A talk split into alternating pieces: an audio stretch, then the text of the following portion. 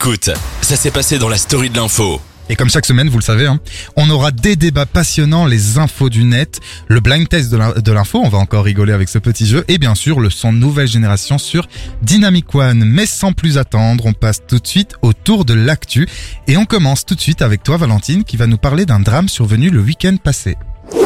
Un étudiant de 19 ans est décédé ce week-end à Guedine, dans la province de Namur. Il venait de participer à des activités de baptême étudiant. Les participants devaient faire des épreuves comme ingurger de la nourriture pour Mhm. animaux et se coucher dans une baignoire de sang. La victime a été retrouvée le lendemain, inconsciente à son réveil. Peu de temps après, les services de secours sont rendus sur place et ont constaté le décès du jeune homme. Une autopsie a été réalisée en fin de journée. Pour le moment, le procureur du roi ne souhaite pas se prononcer sur la cause du décès. Direction Bruxelles. La ville de Bruxelles instaure la réduction du temps de travail pour ses fonctionnaires de plus de 60 ans sans baisse de salaire. Donc bien sans baisse de salaire. Cette mesure, elle va être présentée lors du prochain conseil communal. Elle devrait voir le jour en janvier 2022 si elle est bien sûr acceptée. Mais elle ne s'adressera toutefois pas à tous. Quatre conditions sont en effet imposées pour pouvoir solliciter une réduction de son temps de travail. Alors il faut avoir plus de 60 ans, une ancienneté de 5 ans minimum, être à temps plein et surtout exercer un des 15 métiers considérés comme pénibles.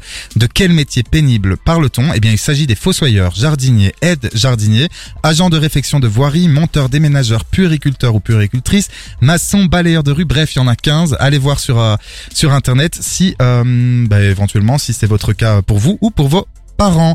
Anaïs, il y a du changement dans l'industrie du X. Oui, trois acteurs et un cadreur de films pornographiques ont été mis en examen pour viol dans le cadre d'une vaste enquête de la gendarmerie de Paris. Mhm. En fait, il s'a- il s'agit d'une première hein, en France. Une cinquantaine d'actrices ont déclaré avoir subi des rapports sexuels non consentis Mhm. sur certains tournages. D'ailleurs, on va s'écouter euh, tout de suite un témoignage d'une actrice porno au micro de Mediapart. J'ai mis 4 ans à, à me, à me à comprendre que j'étais victime de viol. 4 ans. La première chose qu'on se dit, c'est ma, ma vie d'avant est fichue. Et on se demande en fait si... euh, en fait, franchement, on a envie de mourir à ce moment-là. Vraiment. Parce qu'on se dit... euh, c'est pas ça que j'ai voulu. Et pourtant, ça m'arrive. Et, euh, et j'ai j'ai pas d'option en fait. J'ai pas de solution. Aujourd'hui, Amélia témoigne pour que ce qu'elle a vécu n'arrive pas à d'autres. Et elle a un message pour les consommateurs de porno.